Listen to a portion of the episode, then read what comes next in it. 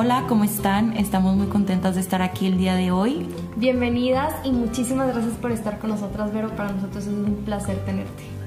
Gracias. Yo ya había tenido la oportunidad de conocer a Vero antes y entonces estoy muy emocionada de poder volverme a encontrar con ella. Por algo el destino nos volvió a juntar, entonces queremos escuchar qué es lo que nos va a contar el día de hoy. Qué lindas, muchas gracias y me gusta ver a niñas tan bonitas y tan emprendedoras haciendo cosas con sentido. Gracias. Gracias, por aceptar y bueno, pues... Por abrirnos la puerta de tu casa. Sí. Y queremos que nos cuentes quién es Vero hoy. ¿Quién es Vero hoy? Qué pregunta tan, tan amplia, ¿verdad? Porque te puedo decir mujer, mamá, ama de casa y terapeuta emocional. Pero pues esa es la parte de, de lo de afuerita, ¿no? Eh, pues yo me considero un ser humano extraordinario. y, y me considero un ser humano que nació para servir y que mi misión de vida es sembrar semillas, dejar huella y marcar un precedente. Y espero que hacer historia también. Claro que sí. Porque si no, no tiene sentido estar aquí. Es verdad, es verdad. Yo quiero que me platiques un poquito, pero cómo fue esa, o sea, esa transformación tuya a ser quien eres hoy.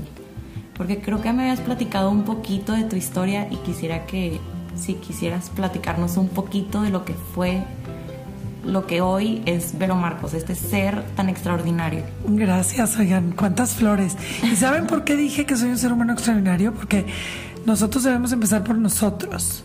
Es bien, bien fácil hablar de otras personas. Cuando alguien te dice, dime las cualidades de tu mejor amiga, en tres patadas las dices. Y cuando te dicen que digas las tuyas, batallas mucho. Y eso no es lindo porque entonces es como si nos sintiéramos mal de hablar bonito de nosotros. Hace algún tiempo escuché a, a, un artista que le decían, ¿a quién quieres agradecerle? Me agradezco a mí. Él decía, gracias a mí, que soy una persona responsable, que soy una persona disciplinada. Y yo también me agradezco a mí.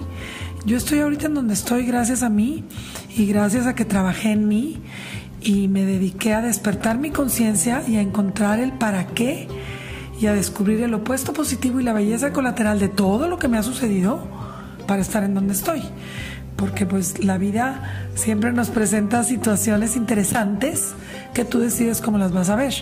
Obviamente para yo estar en donde estoy ahorita tuve que haber estado donde está el 99% de la gente en el mundo, que es en el sufrimiento, en el drama y en la victimez y es en quedarnos atorados en situaciones determinadas de la vida y ya te quedas ahí para siempre, ¿no? Y yo pude haber quedado ahí atorada para siempre, me pude haber quedado, porque era lo cómodo, lo fácil y lo mediocre. Y es lo que hace el 99% de la gente. Te quedas atorada en ese suceso y lo conviertes en tu diálogo.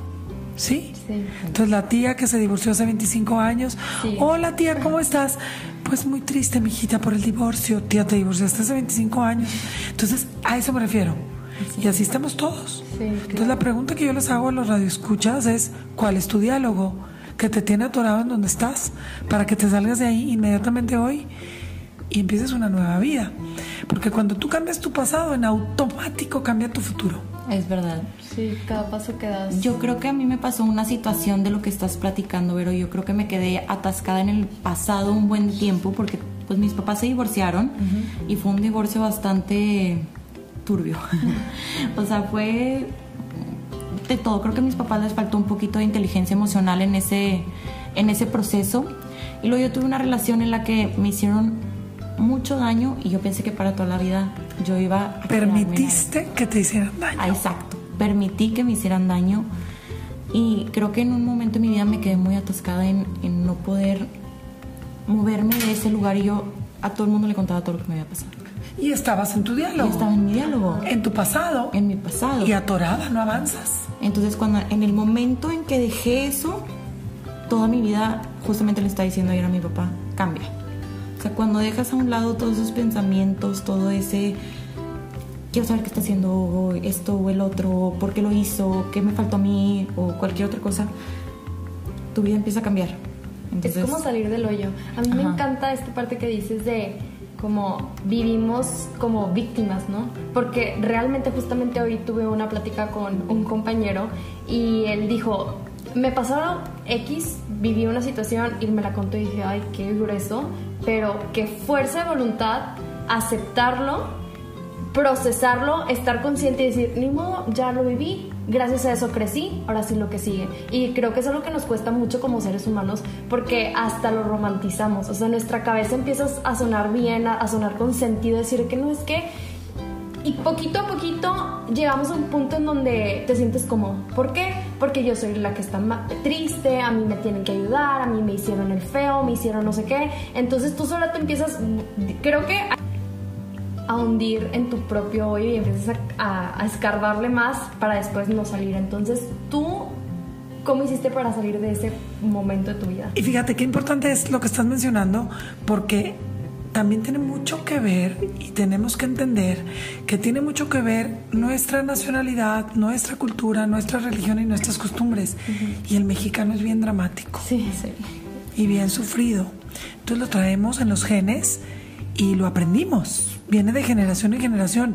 Tú ves películas, ves la de Pepe el Toro de Pedro Infante dice Torito y toda la familia llorando y entonces es mucho ese el sufrir es como parte de nuestra cultura, como si no sufres, no vives, como el amor duele y esta serie de frases que nos inculcan que son falsas. Entonces, ¿qué pasó en mí? No, pues a mí me ha pasado de todo. Se me murió mi papá al mismo tiempo que me divorcié. Ya sufrí un secuestro. Este, yo sola he sacado adelante a mis hijas. Eh, tuve una difamación de honor muy fuerte en las redes sociales y me afectó mucho. Entonces, una serie de cosas que a lo largo de mi vida, pues era para que yo estuviera, pues empastillada en el sufrimiento de mis víctimas y atorada ahí. Pero obviamente el ser humano por naturaleza es resiliente. Y a mí me fascina la resiliencia porque si yo la pudiera describir en algo, es cuando ves una florecita en el pavimento. ¿Cómo le hizo? Sin tierra, sin nada. Ese es el ejemplo de, la resiliencia. Entonces, si una flor pudo salir del asfalto, que yo no pueda superar un divorcio, yo no pueda superar la muerte de mi papá, yo no puedo... Ah, también me estafaron, por cierto, una vez. O sea, no puedo superar divorcio, estafa, muerte, difamación de honor, secuestro, etcétera, etcétera, etcétera. Y nunca cuento mis tristezas ni mis dramas para no atorarme en ellos. ¿Sí me explico? Soltar. Son cosas que nadie sabe. Ahorita porque ustedes me están preguntando. Pero jamás las cuento. Sí, yo estoy de que. Ah, jamás las cuento. ¿Qué es lo que hice con cada una de esas situaciones? Fíjense qué bonito. Y con esto todos van a salir del hoyo. ¿Cuál es el opuesto positivo de esto que me está sucediendo?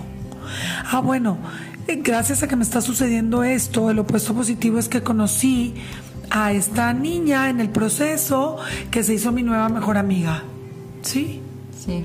sí, Entonces, ¿cuál es el opuesto positivo de la situación? ¿Cuál es la belleza colateral? ¿Qué sucedió después? O sea, el opuesto positivo es qué está sucediendo en el momento. ¿Cuántas personas después de un choque no se conocen ni se enamoran? Ese es el opuesto positivo. Eso ¿Sí? pasó a una amiga. ¿Sí me entiendes? Sí. ¿Cuál es la belleza colateral que hubo después? La tormenta. ¿Cuál es el aprendizaje? ¿Qué aprendí? ¿Cómo evolucioné como ser humano? ¿Y en quién me convertí? Entonces ya con eso, cualquier situación que te esté sucediendo o que te suceda, tiene opuesto positivo tiene belleza colateral, tiene enseñanza y tiene aprendizaje. Entonces, ¿yo qué hago? Yo me quedo con eso y sigo viviendo. No le cuento a nadie mis tragedias, eso también ayuda mucho. Nadie sabe lo que les acabo de decir aquí, dos de las tres. De cinco cosas que les dije, dos es la primera vez que las digo. Nadie las sabe, nadie las supo y nadie las va a saber. Porque yo no voy a agarrar mis redes y voy a decir, ¿qué creen? Oigan, es que sufrí un secuestro, por eso ayer no estuve en las historias. ¿Qué pasa? No pasa nada. ¿Qué es lo que hice yo ese mismo día? Al siguiente día trabajé y atendí a mis pacientes y me decían mis hijas, mamá, es para que estuvieras en cama, es para que estuvieras, eh, esto es para que estés en shock porque tienes trastorno de estrés postraumático después de lo que acabas de vivir ayer. Y yo les dije, si yo hoy no trabajara y no atendiera a mis pacientes, yo me vuelvo loca por lo que me pasó ayer. Loca. Loca de manicomio porque es darle vueltas y vueltas y vueltas y vueltas. No, no, no. Algo interesante también que les quiero compartir, que esa es una cualidad mía y yo creo que todos la tenemos, es que yo en mis 25 años que fui maestra, nunca falté a dar clases. Ningún día. Incluyendo el día que falleció mi papá, incluyendo el día que Valeria le dio bronquitis en el hospital de tres años. Inclusive, una vez que choqué, me querían operar el pie. Y yo en ese momento les dije a los médicos, a ver, ¿me regresas los dedos del pie a su lugar, a la antigüita? Ponme una férula que yo doy clase en una hora. Me dijeron, señora, es que eso no lo hacemos ya. Y yo, pues a mí me lo van a hacer.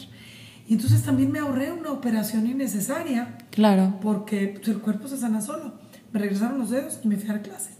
Entonces yo siempre el primer día de clases de mis alumnos les contaba estas tres historias y les decía, ¿con qué excusa van a faltar ustedes a clases este semestre si yo, el día que falleció mi papá, fui un ratito al velorio, vine a dar clases, fui un ratito al velorio, vine a dar clases, fui otro ratito al velorio, vine a dar clases, al otro día fui a dar clases, lo enterré, regresé a dar clases. ¿Con qué excusa van a faltar ustedes si yo con mi hija con bronquitis en el hospital internada, vine a dar clases, regresaba al hospital? Es que yo te voy a decir una cosa mi papá no iba a revivir si yo faltaba clases o no. Claro. Mi hija no se iba a enfermar más o menos si yo me ausentaba unas horas para ir a trabajar. Y mi pie se curó solo en lugar de quedarme internada en el hospital y con una operación innecesaria. Entonces, cuando tú te enfocas en lo que te nutre y te hace feliz, que en mi caso yo tengo la fortuna de estar apasionada en mi trabajo, yo prefiero estar trabajando claro. que estar en el hospital. Y es lo que me salva de todo. El tener la mente ocupada en algo que me hace sentirme útil. Claro. Vida. Es muy importante eso porque si no, o sea, como dice mi papá, yo a mis 50 años, si yo no siguiera trabajando, no sé qué sería de mí. O sea, pierdes esa ese ánimo, la vitalidad, o sea, de seguir conociendo gente, platicar y esto y lo otro, relaciones, salir.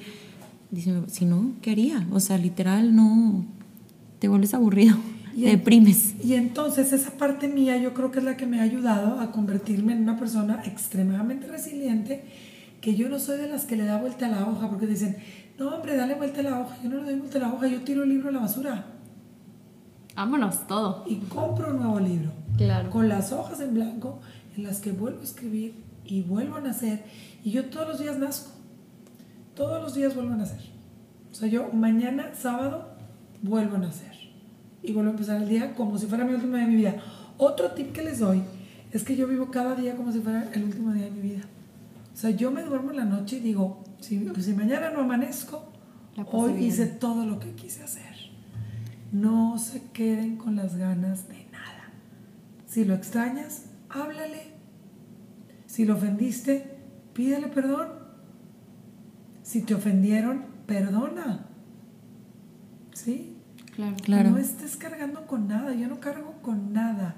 Yo bendigo a todo el mundo y no hago show, ni hago drama, ni sufrimiento por cosas que suceden. Muchos pacientes, es que me pintó el cuerno. Si te pintó el cuerno, te hizo un favor.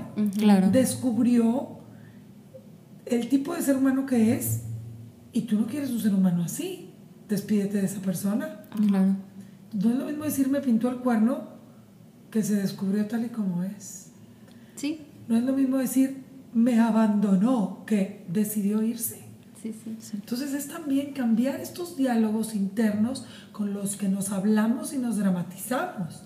Porque si yo te digo me abandonó, estoy desde el sufrimiento, el drama y la victimez. Claro. Si yo te digo decidió irse, me hizo un favor, porque gracias a que se fue, yo hice esto, esto, esto y ahorita estoy aquí. Entonces ya me expliqué. Claro. Sí, Ya claro. con esto les dije todo. Yo estoy en donde estoy y como estoy, gracias a los que decidieron irse. Gracias a los que decidieron no creer en mí. Gracias a los que decidieron tomar otros caminos en los que yo no estaba incluida. Y yo valoro y agradezco a esas personas y las bendigo. Claro. Porque si no se hubieran ido, si no hubiera habido una humillación, una traición, un abandono, un rechazo o una injusticia hacia mí, no estaría en donde estoy. Entonces yo les agradezco y los bendigo. Claro. Y sigo adelante en mi vida. Sí, sí, sí. Claro. A mí me encanta eso porque me identifico mucho con lo que tú dices, porque tengo estas dos partes, como que de repente que caes en el juego de tu cabeza de, no, es que me está pasando esto, y luego de repente me da un acelere de que, no, no, no, a ver, ¿qué sigue? ¿Y qué voy a hacer? Y, y algo específicamente que pasa es que, por ejemplo, ahorita que decías, es que los mexicanos somos bien dramáticos. Somos súper Sí, dramáticos. sí, sí. Y aquí es, tú no te puedes sentir bien si tu mamá, tu hermana está llorando. Como si fuera tu problema. Sí, sí, sí. Sí. Inclusive si tu mamá está enferma de cáncer terminal y tú te vas una tarde a distraer con amigas, Estás ah, haciendo no, lo está peor. mal, Sí, es pecado. ¿Cómo? Necesito ir a cargar pilas para regresar a cuidar a mi mamá. Y es válido. Es black, Ajá. sí, Entonces es 100%. muy cultural. Sí, sí, Por sí. ejemplo, cuando vamos a un mundial y ganamos, dicen, en la primera plana dice, por poquitito y perdemos. En vez de que ganamos 1-0. O sea, somos bien dramáticos para todo. Sí, bien, sí. bien dramáticos. Y con el amarillismo y ya sabes todo. Y entonces también nos enseñaron a sufrir. Entonces, si tú estás bien, estás mal de estar bien.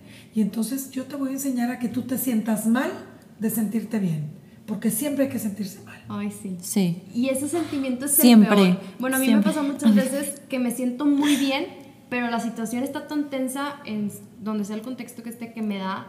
Y por ejemplo, ahora pasó que a mí no me gusta ir al a, a los no, bueno, a los funerales sí, pero no me gusta ir al panteón. Yo no voy a ningún funeral. A ninguno. Y es válido. Por supuesto. O sea, ¿a qué vas? Me explico. Yo sentí horrible cuando fallecieron mis abuelos. Y si es de que es que no van al panteón y no sé qué yo, pero ¿a qué voy? O sea, me duele obviamente que ya no esté aquí físicamente, pero no, no voy a cambiar nada. Es tu decisión, es un ritual al que tú decides si vas o no vas. Claro. Es un ritual. Entonces siento que, no sé, como que nos obligan a hacer cosas, como tú dices, para que suframos. Nada más que ese deber ser te drena energía Sí. y te hace que hagas cosas que no quieres hacer y baja tu nivel energético y baja tu nivel vibratorio y tus defensas se debilitan Sí. Sí. porque está haces algo que no tienes ganas de hacer. Sí. Es que ese deber ser es lo más nefasto que inventó el ser humano. Sí. Para mí no existe el deber ser. Yo hago lo que me da mi gana.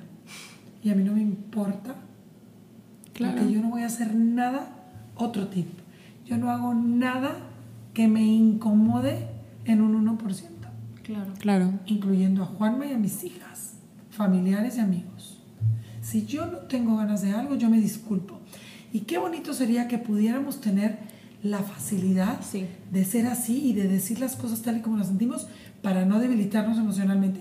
Claro. Mi mejor amiga y yo tenemos una dinámica desde chiquitas porque a ella la educaron así y yo me eduqué con ella así, no con el resto de mis amigas. Mi mejor amiga y yo, de 50 años que tenemos de ser amigas y de 50 fiestas de cumpleaños que yo he hecho, solamente he venido a 6 o 7. O sea, ella me puede decir un minuto antes de mi fiesta, ¿sabes qué, Vero? No sabes la flojera que me da. Si ya estoy en pijamas, no tengo ganas de arreglarme, saludar a gente que nunca veo, pero pásatela bruto, amiga. Y yo le digo, gracias, amiga. Qué a gusto. Qué padre que Qué todos pudiéramos ser así, ¿verdad? Sí, sí. Sí. Qué padre. Y es una relación sana, Sí. aparte. Es una relación sana porque Sí. yo respeto el que no tenga ganas. En vez de- Claro. En vez de, mi amiga no vino a mi fiesta y entonces le dejo de hablar y entonces a todas mis demás amigas les platico que no vino a mi fiesta Y y, entonces me arruino, y me No, arruino mi fiesta. Es verdad. Además me arruino mi fiesta. No, Es muy Entonces cierto. también respetar el libre albedrío de los demás Claro. y aceptarlos tal como son para que tú también te des a respetar a ti. Sí. Les repito, yo no hago nada que me incomode en un 1%. Y esto es demasiado sano, o sea, yo también a partir de una re- relación de amistad que tuve, que hazte cuenta que peor, lo peor que pude haber tenido, empecé a buscar relaciones de amistades que fueran sanas, que me hagan crecer y creo que eso también es muy importante porque bien dice que a veces el círculo en donde estamos nos está absorbiendo, entonces Sí, a es veces hay- verdad. es difícil abrir los ojos porque a veces te puedes tardar años en darte cuenta que la gente con la que estás no es la persona no son las personas que te van a salir sacar adelante. Pero tu cuerpo es tu mejor mensajero. Sí. Sí. Si sientes incomodidad en un lugar, vete de ahí corriendo. Vete. Sí, sí, sí. Vete. Si se te hace un nudo en la garganta, una presión en el pecho, un dolor en la boca, el estómago, de la nada, ahí no debes de estar. Hay muchas veces que también te sientes cansado, que llegas con toda la pila y de la nada te sientes y te sientes como drenado de ya no quiero estar aquí. Sí. Y es porque no debes de estar ahí. Entonces, qué padre sería hacerle caso a nuestra intuición. Qué padre sería no hacer nada que nos incomode en un 1%. Y qué padre sería descubrir el opuesto positivo, la belleza colateral, el aprendizaje y la enseñanza de todo lo que nos sucede. Seríamos personas felices siempre. Es verdad. Es verdad. Qué Pero- fácil, ¿verdad? Sí, porque siento que a veces, bueno, a mí me pasa muy seguido que ya estoy en mi casa que digo, ching, no quiero ir, pero tengo que ir porque tengo demasiado compromiso. Y ahí estoy, me arreglo y voy. Luego terminas yendo con mala cara y la gente se da cuenta que en verdad no quieres estar ahí, entonces ya creo que es mejor no ir. Ahora yo les pregunto y les dejo de tarea a todos los escuchas. ¿Cuántas horas de tu día dedicas a hacer cosas que no quieres? Si es la tercera parte de tu día, entonces la tercera parte de tu vida hiciste lo que no querías hacer. Qué horror. Aguas, despierten, tomen decisiones, renuncien, despídanse de una persona, terminen una relación, hagan lo que los haga felices. Cómanse la hamburguesa. Claro, Yo ahorita voy a ir a comérmela, no sé ustedes. Este, no, definitivamente me encantó, me encantó platicar contigo y creo que sí es una parte muy importante de nuestra vida abrir los ojos y darnos cuenta dónde queremos estar y qué estamos haciendo para estar ahí, ¿no? Y como tú dices, nos- en nuestro poder está, voy a sufrirla años o voy a sufrirla 10 minutos y se acabó. Porque realmente el impacto que nosotros, o sea, si conociéramos el poder que tenemos nosotros mismos en nuestra vida, ya no, tendría- ya no tendríamos esa mentalidad. Exactamente. Sí. Nosotros nos autosanamos Ajá. y ahí nos autorregulamos. Es verdad, 100%. Muchísimas gracias. Vero. Gracias, pero estamos encantó. muy contentos de haber platicado contigo. Yo estoy feliz y estoy para servirles. Ya saben dónde encontrarme en mi Instagram. Estoy como Vero Marco 70 Y ahí van a poder recibir terapia gratuita en las Insta Stories. Sí, escúchenla, la verdad es que si ahorita les encantó, no les puedo ni decir lo que pueden escuchar. Y acaban de escuchar la historia de Vero sin filtros. Muchas gracias. Gracias.